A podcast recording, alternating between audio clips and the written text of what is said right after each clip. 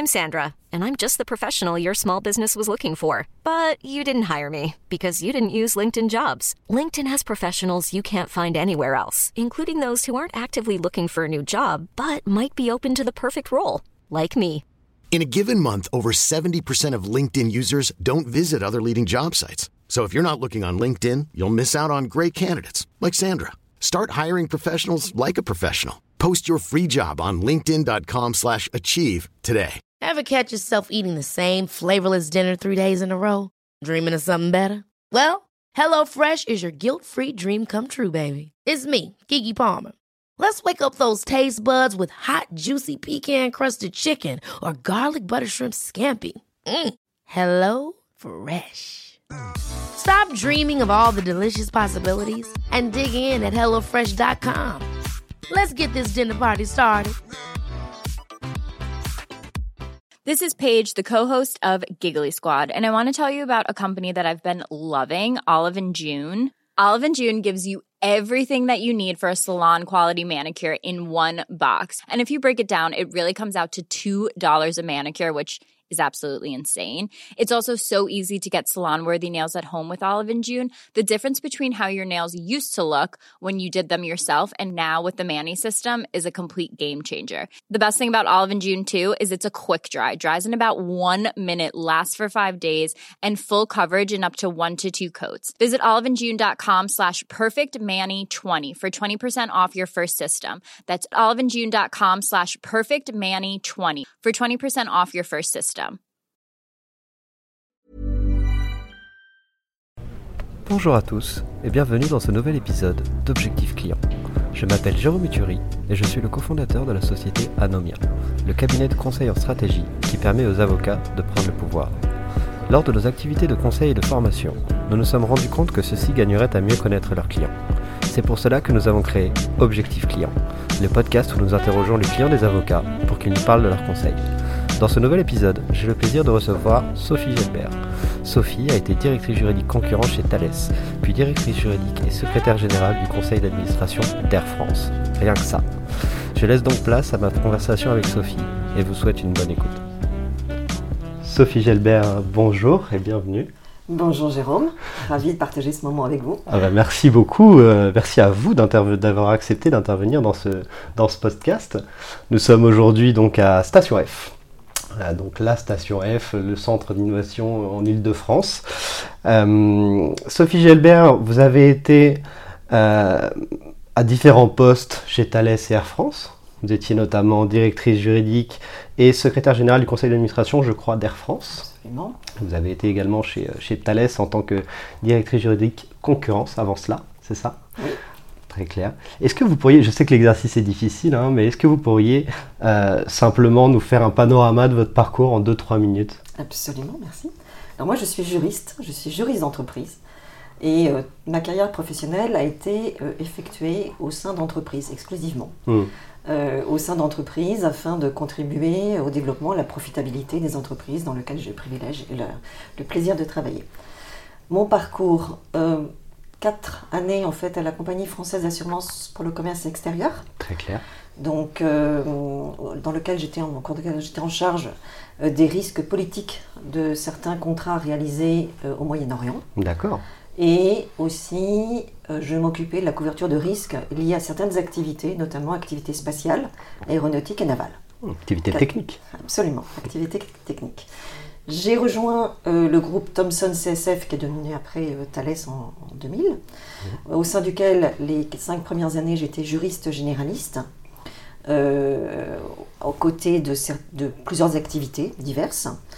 Et j'ai été amenée à créer le département concurrence et régulation au niveau de la holding, Super. que j'ai supervisé et managé pendant euh, 15 ans. Super. Donc une équipe de combien de personnes à Alors, très petite épique, équipe, Ouais. puisque à l'époque, euh, le droit de la concurrence n'avait pas le développement qu'on lui connaît aujourd'hui et l'importance que ça, que ça avait, ce d'autant que euh, en 95, euh, Thomson CSF, c'était essentiellement une activité de défense, Mhm. donc euh, un peu à l'écart, je dirais, des, des règles normales du droit de la concurrence, même si il a fallu s'atteler en fait à la conformité dans la concurrence, puisque dans des opérations de croissance externe, euh, on était le, le leader numéro un en Europe, Mm. et euh, bien sûr, ça soulevait des problèmes de concurrence en fait auprès de la Commission européenne et différentes autorités de concurrence internationale.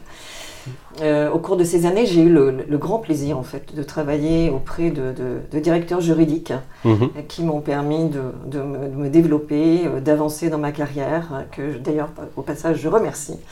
C'est l'occasion. Absolument, parce que j'ai eu notamment Éric Thomas ou Pierre Charton, Pierre Charton qui était le président de l'Association française des juges d'entre- d'entre- d'entreprise et qui euh, a vraiment contribué, en fait, et contribue toujours, euh, à la promotion de la fonction juridique et euh, au positionnement de la fonction juridique. Et vraiment, Mm. ça a été un, un- un atout majeur. En 2000, on m'a proposé de, de rejoindre Air France. Mhm.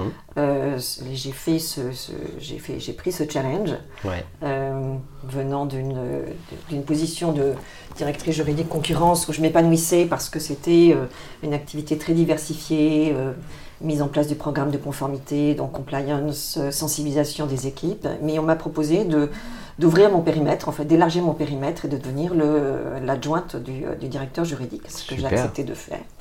Donc j'ai découvert une autre euh, société, donc Air France Transport Aérien, bien sûr. euh, Oui, petite société. anonyme. Petite société, euh, image de marque absolument fantastique, Mm. une très belle marque, une société à laquelle on s'attache tout de suite, avec Ouais. des, un attachement, un ADN des, des salariés qui est absolument euh, incroyable. Et euh, je suis devenue, en fait, en 2014, le, la directrice juridique et la secrétaire du conseil d'administration. Génial. Voilà. Super. Et aujourd'hui, bah, écoutez, je suis en, en transition et je recherche un nouveau challenge. D'accord, très clair, le message passe. Euh, en tant que du coup directrice juridique concurrence, puis encore plus en tant que directrice juridique et, euh, chez, chez Air France, j'imagine que vous avez eu souvent affaire à des cabinets d'avocats. Euh, Est-ce que vous vous souvenez de la première fois que vous avez eu affaire à un cabinet d'avocats En tout cas, la première fois que vous avez eu à choisir un cabinet d'avocats? Oui, absolument.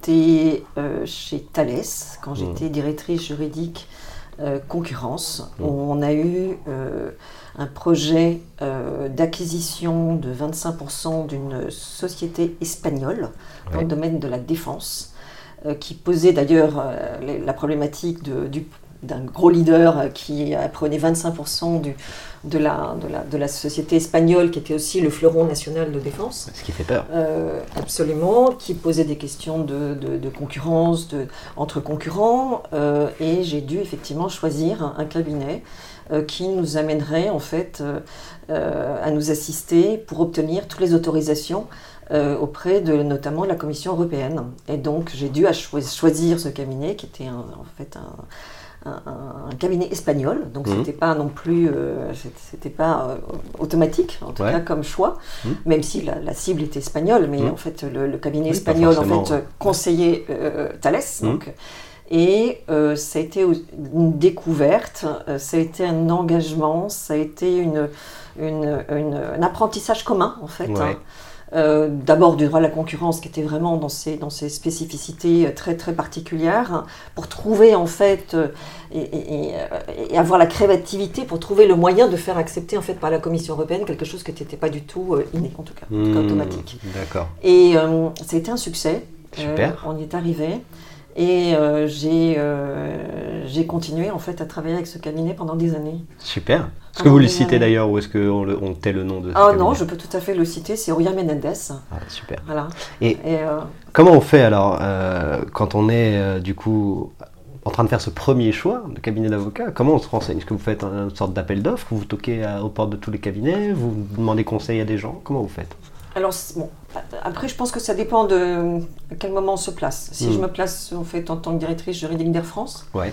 pour choisir un cabinet d'avocat, déjà, euh, je pense que c'est très important de rappeler quand même que le, les avocats sont nos partenaires indispensables. Bien sûr. Donc ça, c'est une chose. Euh, tout dépend en fait du sujet qui est, Mm. en- qui est, euh, qui est concerné. Mm. Est-ce que c'est un sujet, par exemple, de, de- pour lequel on n'a pas les ressources en interne Hmm. ou un sujet pour lequel on a les ressources en interne et euh, on a besoin de staffer et d'avoir plus de, de- de ressources D'accord. parce qu'il y a une deadline qui est particulière et parce qu'il faut euh, mettre un peu le, le carburant Ouais. Euh, Ou est-ce que c'est une question vraiment très particulière Ou est-ce que c'est aussi euh, une question de, de- de protection de la, des échanges Parce que c'est quand même un sujet, ça aussi. Ouais. Donc en fait, il y a différentes raisons pour lesquelles on- on va choisir un avocat. Euh, En fait, ce que vous dites, c'est intéressant, ça, euh, les, les différentes raisons, je trouve. Vous dites soit, en fait, on a besoin d'une compétence que l'on n'a pas du tout Ouais. en interne, soit on a besoin d'une force de frappe pour euh, respecter une échéance ou quelque chose comme ça, soit on a besoin d'un cachet finalement extérieur pour sécuriser une relation, ouais, ça? Pour un sujet particulier, on a Ouais. besoin d'une analyse particulière en fait. D'accord. Ou alors on a besoin de, couvrir en fait des échanges en fait que l'on peut avoir, en- pour lesquels on a la ressource en interne, Mhm. mais on a besoin de la protéger. Parce qu'on n'a pas le legal privilege. C'est je- toujours le sujet euh, actuel. Je comprends. Euh, dans ces cas-là, donc en fait, c'est quand même des, des, des- des sujets différents. Mhm. Euh, mais l'objectif, c'est de trouver l'avocat ou l'avocate, en Mhm. fait, et la personne qui va pouvoir, en fait, travailler avec nous. Donc, c'est soit ben, l'histoire, en fait, on a travaillé déjà avec des avocats et Mhm. avec lesquels ça s'est bien passé. Soit on regarde, en fait, sur, euh, dans, dans les médias, en fait, Mhm. ce, qui peut en ressortir, s'il y a des, des- avocats qui, qui sortent un peu du lot, euh, soit c'est euh, le réseau, en fait. D'accord. Ouais. beaucoup. Le- les- finalement, les avocats qu'on connaît, le réseau, ou les médias, c'est intéressant. Quels médias vous regardez quand vous êtes directrice juridique d'Air France euh, Il n'y a, Euh, a pas de médias en particulier, c'est non, il n'y a pas de médias particuliers, mais vous pouvez très bien avoir, même dans, dans le monde, vous pouvez avoir des, Ouais. des articles sur des avocats qui se sont un peu euh, manifestés sur certains sujets, qui ont assisté des, des- des clients. Donc c'est assez varié en fait. Hmm, D'accord. Donc, mais c'est vrai que je dois avouer quand même que le réseau est quand même la première source. Primordial. Ouais. Ouais. Mais euh, le réseau, euh, on nous conseille quelqu'un, euh, c'est quand même euh, la relation avec l'avocat est vraiment une relation interpersonnelle, c'est une Mhm. relation de confiance. Donc il faut vraiment euh, rencontrer la personne et avoir le, avoir le, Ouais. le fit avec la personne en fait, Bien pour, sûr. Que, pour que ça marche. C'est ce que vous avez l'air de dire, c'est qu'en fait, on choisit davantage un avocat qu'un cabinet, c'est ça? Absolument. Alors, on choisit effectivement euh, de manière pratiquement majoritaire un avocat avant un cabinet. Euh, maintenant, il est vrai que il peut arriver qu'on ait besoin de la, du tampon d'un Ouais. gros cabinet D'une marque. ouais. marque. Et là, on va choisir le cabinet. Mais il n'en demeure pas moins qu'à l'intérieur de ce cabinet, il y aura euh, l'avocat en question. Ouais. Mais il- moi, peu importe à la limite euh, que l'avocat que je choisis euh, soit issu d'un gros cabinet ou d'un petit cabinet ou d'un Ouais, cabinet ça, vous, moyen. ça vous est égal, même quand on est chez Air France ou Thales? Absolument. Ouais. Absolument. Ce qui importe, c'est euh, c'est la, la, la, la personne, c'est au-delà de son expertise, qui bien sûr est un, est un Mhm. élément euh, élémentaire en fait. hein. Mhm. Mais au-delà de ça, il y a quand même un certain nombre de, de critères et de, et de, qui sont nécessaires en fait pour établir cette relation et qui Mhm. sont indépendantes, avis, euh, qui sont indépendantes de, de la taille de- du cabinet. Très clair. Vous, vous parliez là, tout, à, tout à l'heure de trois cas d'usage finalement différents sur le cabinet d'avocat. Euh, Est-ce que ça implique une différence sur le l'avocat qu'on choisit selon, selon ce cas d'usage? Selon qu'on ait besoin d'une expertise qu'on n'a pas en interne ou de- d'une Bien force sûr. de frappe ouais. Bien sûr, puisque euh, quand vous prenez par exemple une ressource, enfin, alors, les- une matière qu'on ne couvre pas en interne, par exemple, je dirais le droit public, qui est vraiment une matière très spécifique, euh, vous prenez l'avocat en droit public, quelle que soit la taille de la, de la- de- du Ouais. cabinet. Vous allez choisir en fait la Ouais. pointure, l'expertise, et après d'autres critères de, Mhm. qui, qui s'ajoutent. Mais euh, vous prenez un sujet de, de, de, de M&A, euh, là, effectivement, on n'a pas forcément, on a des ressources en interne, ou par exemple le droit de la concurrence, on a des ressources en interne, mais pour une opération particulière, avec une deadline très particulière, ou avec un enjeu très très fort et qui nécessite beaucoup de ressources, là, vous prenez, vous allez vers le cabinet qui a aussi les ressources qu'il faut. Ouais, Donc, vous n'allez pas vers le petit cabinet Ouais. euh, tout, je dire, euh, et qui n'est pas en mesure de- d'apporter les ressources en fait dans le délai qu'on a avec euh, l'impact euh, du dossier. Ouais. Ça, c'est des sujets sur lesquels on travaille beaucoup avec nos clients. Ça implique notamment des différences de modèle économique. C'est-à-dire qu'il y en a un qui a, concrètement, il y en a, il y en a un qui a un back-office et l'autre qui l'a beaucoup moins, qui, a, un qui a une force de frappe et l'autre qui a davantage une expertise individuelle à faire valoir. Ouais. Mais il m'est arrivé par exemple euh, en, en droit de la concurrence quand j'étais euh, chez, euh, chez Thales Mhm. euh, sur une opération M&A. Ouais. Euh, on n'avait pas nécessairement le même cabinet en fait pour la partie corporate que la partie concurrence. Bien sûr. Parce qu'on allait choisir en fait euh, l'avocat en fait qui, euh, qui avait les compétences et qui avait en fait toutes ces Ouais. expertises qu'on cherchait et toutes ces, ces, ces autres critères qu'on cherche. Et, et même dans un, dans un cabinet, dans un gros cabinet qui peut avoir en fait euh, des, des bureaux à l'étranger qui euh, par moment en fait est, est très intéressant parce que c'est il coordonne en fait toute la, la, la, la politique, la stratégie en fait euh, euh, juridique qu'il y a à avoir sur un dossier, euh, notamment par exemple en contentieux sur plusieurs juridictions. Mais il m'est arrivé aussi de, de, de, ne- de choisir quelqu'un d'autre dans une juridiction dans laquelle ils avaient même une- une- un, bureau. Hmm. Donc c'est vraiment euh, ce qui, Hop, on a, on a un petit micro qui est tombé, mais on va reprendre. Pas de souci. c'est vraiment en fait euh, au cas par cas. C'est au cas par cas. D'accord. Il n'y a pas de règle générale. Et au cas par cas, selon les critères du moment, les envies du moment, mais est-ce que vous, vous- c'est possible pour vous de dégager des critères principaux euh, sur le choix d'un avocat? Pour vous, quels sont les critères Bien euh, sûr. principaux sur un avocat? Bien sûr, il y a l'expertise, Ouais, euh, c'est- primordial. Mais à mon sens, euh, ce, qui est d'avant- enfin, ce qui est très important, c'est la relation de confiance, D'accord. la relation personnelle avec, Ouais. euh, avec l'avocat. Individuelle, la relation individuelle. Sa faculté à comprendre alors, le secteur d'activité, bien sûr, Hmm. mais aussi la culture d'entreprise, Hmm. sa capacité à être créatif D'accord. Juridiquement, Ah oui. ouais. Oui. Super. Et comment vous jugez, du coup, vous- parlez finalement de, de- de technicité, de créativité juridique. Au moment de choisir, comment, comment est-ce qu'on juge de l'ex- de- de- de- de l'expertise d'un avocat?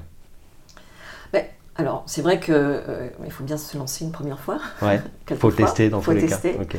On teste, euh, on teste sur des sujets qui sont plus ou moins euh, significatifs et Mhm. impactants. Après, encore une fois, il y a le réseau qui vous, dit, qui, qui vous permet aussi Oui, de, d'avoir- du réseau. D'accord. de vous dire, bon, j'ai, travaillé avec cette, cet avocat, cette avocate sur des sujets particulièrement complexes. J'ai trouvé qu'ils étaient créatifs et innovants, Mm. qu'ils étaient agiles, euh, qu'ils étaient euh, proactifs. Euh, donc c'est, c'est quelque chose qui effectivement on a du côté du réseau, mais après, ben, on avance en marchant avec eux. Je bien sûr. Euh, C'est une relation qui se construit est dans la absolument, absolument. Est-ce qu'il y avait une différence euh, entre Thales et Air France sur la manière, je sais pas, de la, sur la relation aux avocats, sur la manière de les choisir, sur, ou est-ce que finalement euh, ça marche de la même manière euh, dans, dans- dans ces deux sociétés-là? Non, ça marche de la même manière. Globalement, ça marche de la même manière. Après, euh, quand vous quittez une société, vous rejoignez une autre, c'est vrai que la société dans laquelle qui vous accueille, elle a aussi ses, ses avocats, donc euh, vous n'emmenez pas vos avocats avec vous nécessairement, mais euh, vous, euh, vous aussi travaillez avec les avocats qui sont présents, puis après vous voyez, je dis Hmm. effectivement, mais globalement, on a les mêmes, la même façon de, de procéder, je crois, en tant que directeur juridique, on essaye d'avoir les mêmes objectifs. Ok, très clair. Et vous l'avez dit, euh, les avocats sont quand même le, le partenaire majeur des directions, des directions juridiques. Comment est-ce que vous décririez euh, votre relation au, au cabinet d'avocats en, tant- que directrice juridique? Euh, Comment vous, comment c'est un- partenaire Comment est-ce que vous décririez cette relation? À quoi, à quoi vous servent les avocats? Que- Quelle est la relation que vous avez avec eux? C'est une relation indispensable. Ouais. euh, clairement, puisque comme on l'évoquait tout à l'heure, en fait, euh, on n'a pas forcément toutes les ressources, toutes les expertises, Mhm. donc on en, a, on en a besoin. On a besoin de leur éclairage, euh, puisque euh, on ne connaît pas, on ne suit pas forcément toute la jurisprudence, donc on a besoin de leur éclairage et de leur expérience auprès de- d'autres clients. Mhm. C'est une relation de confiance, Avant tout. avant tout.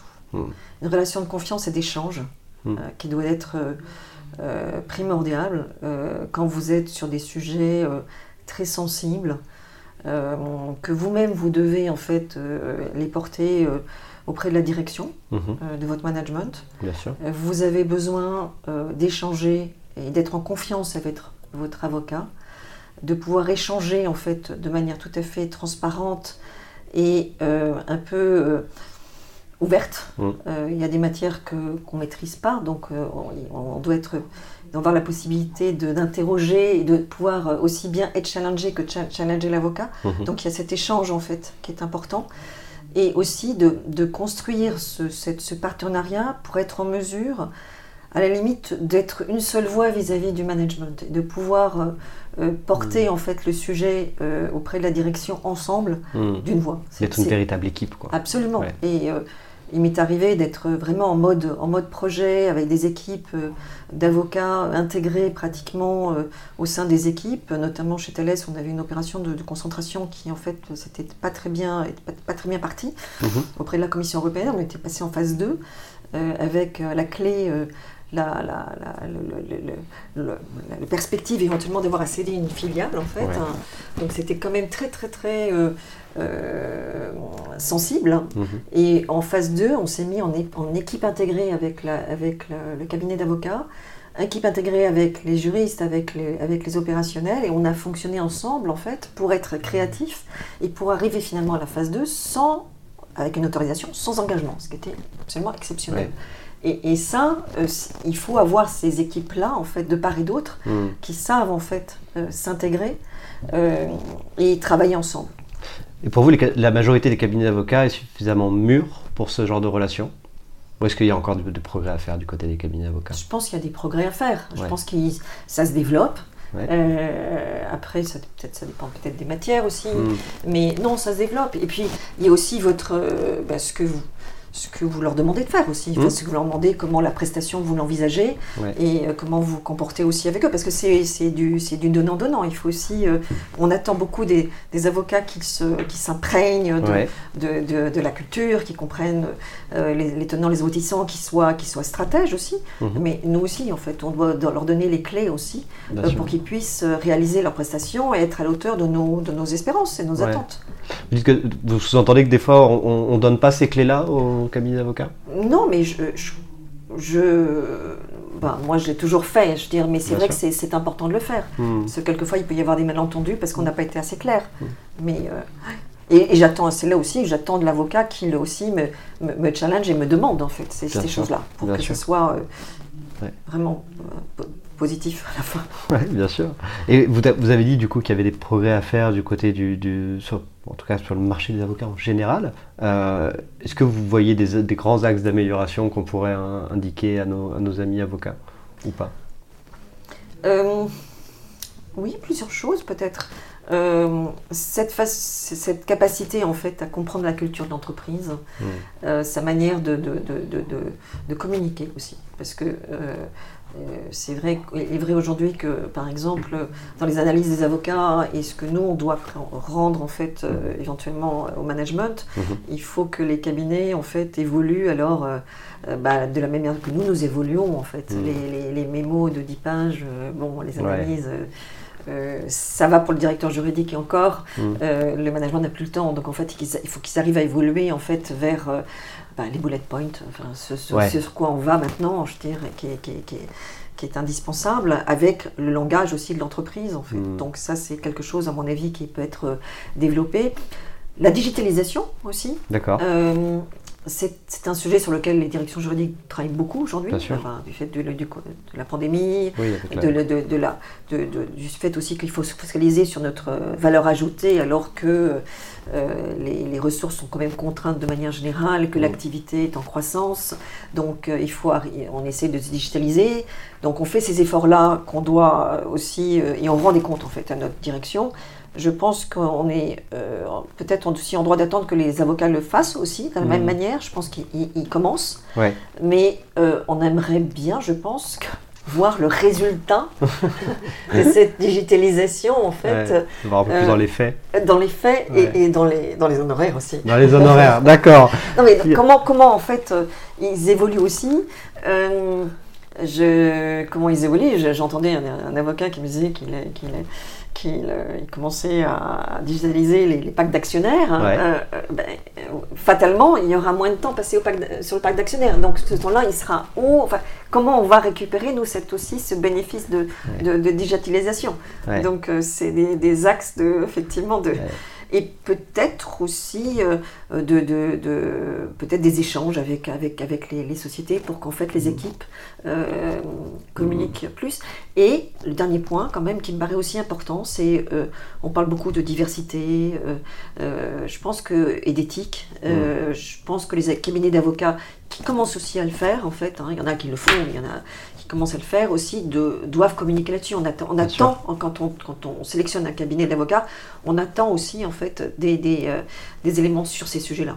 Vous, la, la- c'est intéressant, la, la parité ou la diversité, c'est quelque chose que vous regardiez en tant que directrice juridique quand vous choisissez un avocat?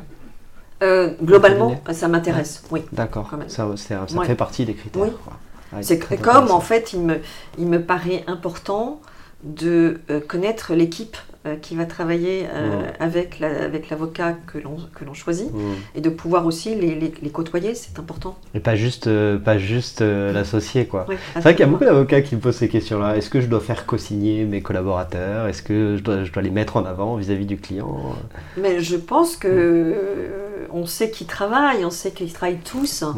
Euh, on sait qui fait quoi en fait, Ouais. on sait quelle est la valeur ajoutée de, de- de l'équipe et de, et de l'avocat associé. Donc, Mm. euh, et c'est important parce qu'on on va être amené de toute façon à travailler avec les équipes, ne serait-ce que parce que la- l'associé n'est pas forcément disponible, donc il faut qu'on puisse avoir accès en fait à l'équipe. Ouais. Et, et- et je pense que c'est une très bonne chose. Ouais, c'est un secret de polichinelle euh, qu'il y a une équipe derrière l'associé. Mais, abs- mais, mais bien sûr, mais comme nous, en tant que directeur juridique, on a une équipe. Donc, Mm. euh, c'est, mais je pense que c'est important. D'abord, c'est, valorisant pour l'équipe. Mhm. Et, et je pense que c'est aussi, là, impo- il me semble, que c'est aussi important que pour que le travail soit, la prestation soit vraiment, répondre à l'attente, Mm. que l'équipe aussi connaisse en fait le, le- le client qu'il y a derrière. en fait. Bien sûr. bien Et sûr. sa culture, encore une Mm. fois, et la façon dont on fonctionne. Et quand on, voilà, Ouais, je suis to- totalement d'accord avec vous. Bah, ça, ça permet un peu plus de transparence et d'échange dans la relation. C'est extrêmement valorisant, effectivement, comme vous le dites, en termes de management pour le collaborateur, d'être mis en avant. Ouais. Euh, donc oui, on est totalement d'accord sur, euh, sur ce constat-là. C'est intéressant que vous le, vous le souleviez. Donc, meilleure connaissance de l'entreprise, une digitalisation qui doit également se ressentir finalement sur les, honoraires et diversité, communication, euh, transparence vis-à-vis des équipes. Euh, J'aimerais revenir sur les honoraires. C'est quelque chose sur lequel effectivement on travaille aussi nous avec les cabinets d'avocats sur cet aspect digitalisation.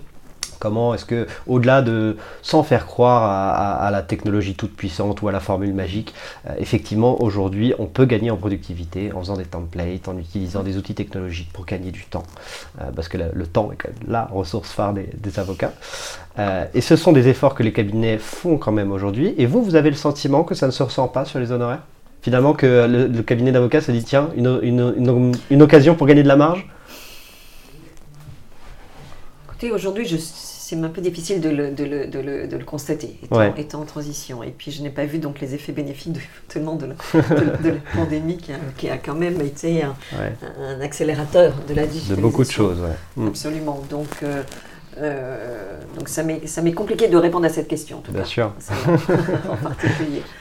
Est-ce que quand on est dans un grand groupe, parce que pour- quand on est dans une PME, dans une petite entreprise, en tout cas en termes de taille, je suis bien placé pour le savoir, euh, les honoraires des avocats peuvent être un enjeu clé. Euh, on fait très attention à ce qu'on dépense quand on est euh, à la tête d'une PME. Est-ce que c'est la même chose quand on est directrice juridique de- d'un grand groupe? euh, je confirme absolument. Vous, êtes, vous êtes, quand on est directeur juridique, on est à la tête d'un- d'un département donc, euh, Mm. qui a un budget euh, que l'on gère et que Ouais. l'on doit gérer au mieux. Ouais. Euh, et là aussi, on rend des comptes. Donc, on doit en fait s'intéresser absolument au budget des, des honoraires, à la Mm. partie honoraire qui est quand même la deuxième, en général, partie du budget. Bien sûr. Donc, Mm. effectivement, c'est un, c'est un point d'attention très important. Oui. Est-ce que ça veut dire qu'on négocie tout le temps les honoraires des avocats, par exemple? Alors, euh, on négocie les, les honoraires des avocats, absolument.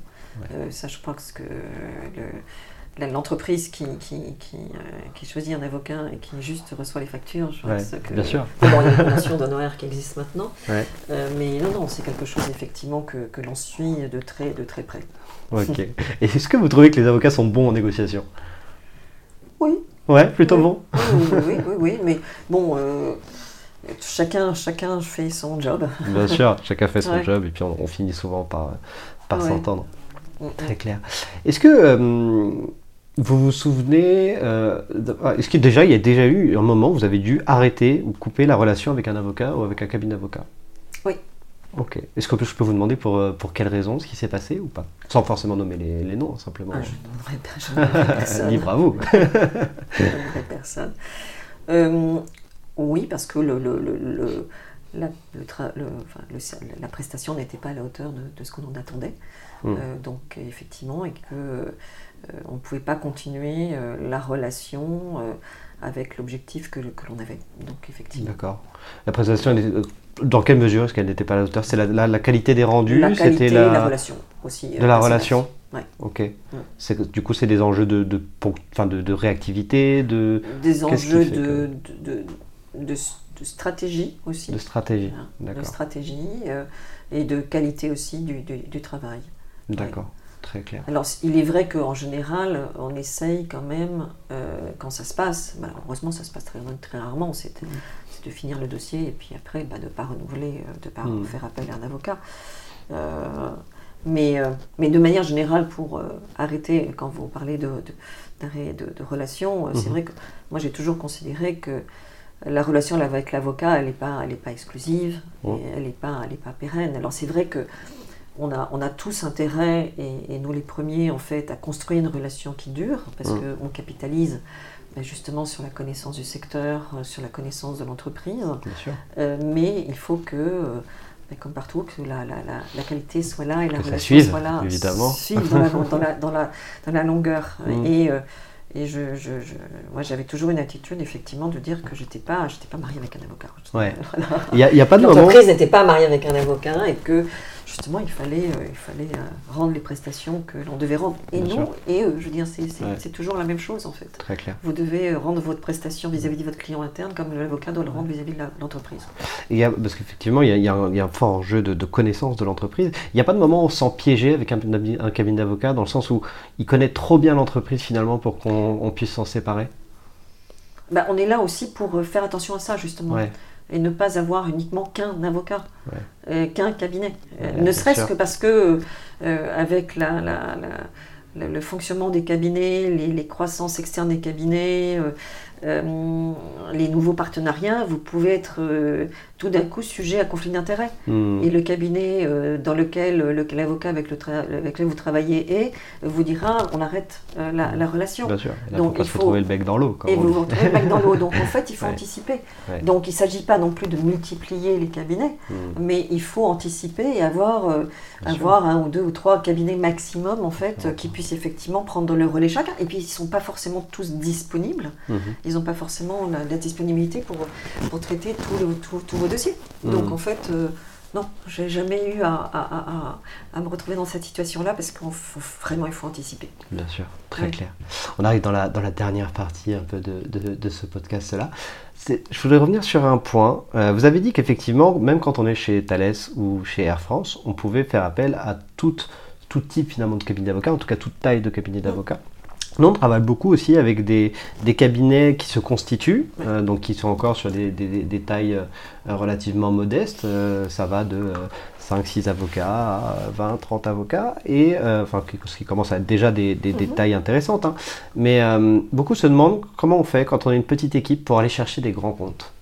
Euh, Est-ce que vous auriez des conseils à donner à ces, à ces cabinets-là Que- Qu'est-ce que vous feriez, vous, si vous étiez avocate associée d'un cabinet euh, euh, petit en taille, mais grand par l'expertise, et qui veut aller chercher un grand compte? Je crois qu'il ne faut pas hésiter en fait à, à solliciter les directeurs juridiques. Ah, C'est intéressant. Euh, moi, ma porte, était, ma porte est ouverte en fait. On est toujours. euh, on est d'abord, euh, comme euh, je le disais, en fait, moi je suis tout à fait. On n'est pas attaché à un gros cabinet. Je dirais, on peut très bien euh, euh, solliciter un petit cabinet. Euh, Il y a un petit cabinet qui se crée. euh, pour des sujets. Alors on va, on va les tester sur, euh, sur un sujet. Et si ça marche, euh, ça, ça, ça sera euh, une, une nouvelle aventure qui Ouais. va se constituer. Donc il faut pas. Il faut... Et ça m'est arrivé, je veux dire, de, de- effectivement, de, de, de commencer à travailler sur un sujet avec un cabinet qui venait de se, de se constituer. Et le cabinet, eh ben, il, a, il a suivi après sa- son chemin et il assiste Air France encore aujourd'hui. Ouais, bien Donc, sûr. et c'est une aventure fantastique. Super. Donc, euh, je pense qu'il ne faut pas hésiter. Donc, après, c'est vrai qu'on est un peu submergé de, de sollicitations, mais euh, il, faut, il faut le faire. Euh, après, je pense qu'il y a, y a la- il y a la- il y a la- il y a le, le- le rendez-vous à décrocher, c'est vrai. Bien sûr. mais savoir aussi accrocher en fait le directeur juridique. En Ouais. fait, il faut, faut quand même arriver avec, euh, en, en connaissant un minimum de choses en fait et en lui présentant quelque chose. C'est ce que j'avais Et, demandé, comment ouais. on accroche un directeur juridique ou une directrice juridique? Bah, il faut lui donner envie en fait de, de, de, Ouais. de- de tenter sa chance. hein. Et, et c'est le, encore une fois, c'est la, c'est la relation personnelle, c'est le, le, le, le, le- le Mm. fit qui en fait qui passe ou pas, c'est le, le punch, c'est la, c'est la dynamique, c'est euh, euh, c'est la connaissance un minimum en fait du secteur dans, le, lequel vous êtes, Mm. parce que il est arrivé quand même de recevoir, ça se peut plus tellement maintenant quand même, mais de, de recevoir des cabinets qui ne connaissaient pas vraiment ce que vous faites. Ouais, C'est un peu compliqué dans ces cas-là, je trouve. bien sûr. Euh, voilà, donc euh, c'est non, c'est ça, ça- c'est C'est intéressant parce que ça fait débat souvent chez les cabinets d'avocats, ce côté, euh, cette sollicitation, comme vous dites. Euh, Est-ce qu'il faut effectivement être capable de, démarcher, en tout cas d'entrer en contact avec des gens qu'on ne connaît pas? Euh, Beaucoup d'avocats ont peur de ça, il y a des questions de déontologie. Euh, donc c'est vrai que c'est intéressant d'avoir une, une directrice juridique comme vous qui dit que en fait finalement il n'y a, aucun problème. Évidemment il faut faire ses devoirs comme on dit et, euh, ouais. et, et accrocher euh, la personne pour montrer qu'on peut être intéressant, mais en fait qu'il n'y a pas de souci quoi. Non, il n'y a pas de souci. Je pense que c'est une question de persévérance. Ouais. Et euh, c'est vrai qu'encore une fois, on est quand même très sollicité. Ouais. Euh, donc c'est pas évident pour nous de répondre. Bien sûr. Euh, mais euh, on- je crois. C'est pas évident pour vous, de, pour vous de répondre, je, je veux bien le croire. Euh, et ça, ça vous dérange par exemple qu'on vous relance? Non, ça dépend comment c'est fait. Ouais. dire, encore une fois, c'est une question de tact. Bien sûr. On peut tout faire du moment que c'est bien fait, quoi, finalement. Absolument. Absolument. Très clair. Non, non, moi j'encourage, franchement j'encourage parce que c'est vrai que on a quand même, euh, on a découvert des talents, on a découvert des, des- des- des- beaux parcours, donc euh, Ouais. c'est vrai qu'il faut les, il faut encourager ces nouveaux, ces nouveaux cabinets, je trouve. C'est super. Aussi. ouais. Ouais, bah, c'est ce qu'on on, on les encourage beaucoup à faire ça aussi, à être capable de. Et je pense qu'il y a, la, je pense y a la place pour tout le monde en fait. Ouais. Encore une fois, on n'a pas, moi j'ai pas de, j'avais pas de panel, enfin j'avais un certain, je, je- je cherchais à limiter les cabinets d'avocats. Oui, pour pas. Et d'avoir des, des synergies, euh, de, de, de- d'avoir des, des honoraires qui se, qui se négociaient vraiment euh, très bien et Mm. sur lesquels je faisais attention. Mais il n'y avait pas d'obligation de rester un certain nombre de cabinets. Après, c'est vrai qu'avec le, avec la crise, il y a quand même eu beaucoup de tendance à faire des, des pitchs et à mettre en concurrence Mm. les avocats, ce qui a ses limites aussi. hein, je veux dire, c'est, Hmm, bien sûr. Très clair. Et le, le mieux pour vous contacter, c'est quoi? C'est LinkedIn, mail? Euh, Quand on veut solliciter un directeur aujourd'hui, juridique? aujourd'hui, ah, en tant que directeur, En tant que juridique, directeur juridique. Aujourd'hui- vous pouvez dire aujourd'hui aussi si vous ça, voulez. peut être, hein. ça peut être LinkedIn, Ouais. euh, mais le mail, parce que quand on Le trouve mail, le mail professionnel, Ouais. Ou coupler les deux, Ou coupler les deux, absolument. Est-ce que vous vous Ou les du- séminaires, hein, je veux dire, euh, dans lesquels, euh, effectivement, on peut rencontrer des, Ouais. des, des gens. Est-ce qu'il y a une approche d'un cabinet d'avocat qui vous a particulièrement marqué ou une relation qui vous a particulièrement marqué positivement? Un, un cabinet d'avocat qui vous a tapé dans l'œil rapidement? Ou Ah pas oui, moi, moi, Ouais. j'ai- eu mais plusieurs, euh, Ouais. plusieurs cabinets. Oui. Ok. Et donc c'est la connaissance de l'entreprise d'emblée qui a. C'est la connaissance de l'entreprise, c'est la créativité vraiment. Ouais. La créativité, euh, c'est être force de, de- de proposition, euh, de, vraiment de sortir des, des sentiers battus. Mm. C'est la confiance, beaucoup. Mm. La confiance, Très clair. la confiance. Très très clair. Ouais, merci beaucoup. On va peut-être arriver à la, dernière question, je dirais, de ce podcast. Et on va peut-être inverser un peu les, les, les- les rôles dans le sens où, est-ce que vous auriez des... Vous avez dit effectivement, vous avez donné de très bons conseils à, nos amis avocats qui souhaitaient euh, évoluer avec des directeurs juridiques. Est-ce que vous auriez des, des- des remarques ou des conseils à avoir euh, à l'égard des directeurs juridiques, finalement euh, concernant les avocats? Est-ce qu'il y a des choses sur, sur lesquelles les directeurs et directrices juridiques, de votre expérience, pourraient mieux faire aujourd'hui Ou est-ce que là encore, euh, tout va bien Non, je pense que on, on- non, tout- on peut toujours. On peut toujours euh, On mieux peut faire. toujours mieux faire. Mm. Ah Non, je pense qu'il faut être, euh, il faut être clair sur nos attentes, je Mm. pense, pour pas qu'il y ait, euh, pour pas qu'il y ait d'ambiguïté et que que la que que, que, que la, relation se passe bien et qu'il n'y ait pas de, Mm. de mésaventures. Et, et je pense qu'aussi la- l'aspect euh, honoraire euh, Mm. est un sujet sur lequel on doit des deux côtés travailler. D'accord. Pourquoi t'es de côté sur l'aspect honoraire? Parce que nous, nous deux- enfin, parce que les avocats doivent travailler effectivement sur l'aspect honoraire. Ouais. Euh, comme on le disait tout à l'heure, enfin, Mm. De facturation au temps passé, c'est un peu, un peu compliqué aujourd'hui. On a Ouais. besoin de, pré, de, de, de, pré- de prévisibilité. De- bien sûr. de On essaye de faire, de faire passer le message. hein, euh, Euh, on est ouvert à, euh, et je crois qu'on est ouvert en fait à, à- à différents types de facturation. Euh, Mm. Donc euh, on est ouvert aux propositions. À côté de ça, il se ferait- pour les directeurs juridiques aussi, on, on doit aussi comprendre que c'est pas forcément, c'est pas un exercice facile dans Mm. certains cas, mais qu'il faut aussi, euh, moi ce que j'essayais de faire, c'est que quand il y avait un budget et que le budget ou la forfait, que le, le forfait était un peu serré, eh ben, il faut aussi être ouvert en fait à la discussion euh, pour, euh, pour bah, rémunérer aussi à la hauteur Bien de sûr. la prestation. Donc il faut, il faut arriver, Mm. je pense aussi, à ne pas être trop, trop strict en fait. Ouais, il, faut être, il faut être clair, il faut essayer d'avoir la prévisibilité. Mais pour ça, il faut qu'il y ait effectivement des informations de part et d'autre, et de la part aussi des directions juridiques pour pas qu'il y ait non plus de surprise. Ouais. Mais il faut savoir être aussi euh, à l'écoute en fait. Ouais, Mais clair. à l'écoute euh, aussi bien euh, dans la durée, aussi bien pour l'avocat que pour, euh, pour les, dir- Mm. les directeurs juridiques. Bon, très clair. Ça dire que les. Non, mais c'est Ouais. très très clair, c'est très intéressant. En plus, c'est un sujet d'actualité. Nous, le- tous les jours, hein, on travaille sur ces questions de facturation avec les, les cabinets d'avocats. Ce que vous dites, du coup, qui est très intéressant, c'est sortir au maximum, en tout cas, de cette notion de taux horaire euh, pour donner de la prévisibilité, mais aussi côté directeur juridique, du coup, faire l'effort de donner les moyens au cabinet d'avocats d'être prévisible, finalement. Ouais. Et Ouais. puis, euh, c'est vrai que des deux côtés, mais aussi de notre côté, euh, s'assurer que la facturation est régulière Mhm. pour qu'on puisse an- anticiper en fait les éventuels dérapages. Ouais, bien sûr. Euh, et Ouais. que euh, moi je, je regardais vraiment La en discipline dans la la discipline facturation, dans la, ouais. dans, la, dans la facturation, de, de regarder le timesheet, euh, parce que c'est effectivement, il ne faut pas laisser passer des, des- des choses qui après, euh, qui sont un peu irritantes et qui Mhm. deviennent des irritants à un autre niveau après. Bien Donc je sûr. pense qu'il faut vraiment les traiter. Très intéressant, merci beaucoup.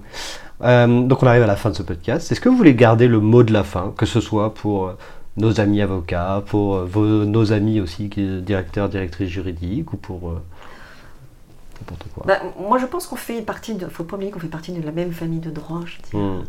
et que nous sommes, euh, nous sommes un partenariat indispensable euh, Mm. pour protéger nos entreprises. Et je pense que c'est ça notre objectif et notre priorité, Mm. et que aussi on devrait euh, faire la promotion du, de la confidentialité des échanges. Hmm. D'accord. Bon, on restera sur ce, sur ce beau mot de la fin. Nous sommes de la même famille euh, de droit. Très clair. Bah, Sophie Chandler, merci beaucoup d'être venue dans ce podcast Objectif Client. Merci Jérôme. Et puis je vous souhaite la meilleure continuation possible dans votre parcours. Merci. Merci, au revoir. Et voilà, nous arrivons à la fin de ce podcast. Je vous invite à retrouver nos autres contenus et articles, ainsi que nos offres de conseils et de formation sur notre site web www.anomia.fr.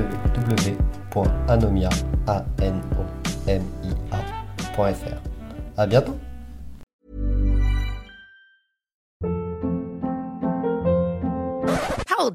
What was that? Boring. No flavor. That was as bad as those leftovers you ate all week. Kiki Palmer here, and it's time to say hello to something fresh and guilt-free. Hello Fresh. Jazz up dinner with pecan-crusted chicken or garlic butter shrimp scampi. Now that's music to my mouth. Hello Fresh. Let's get this dinner party started. Discover all the delicious possibilities at hellofresh.com.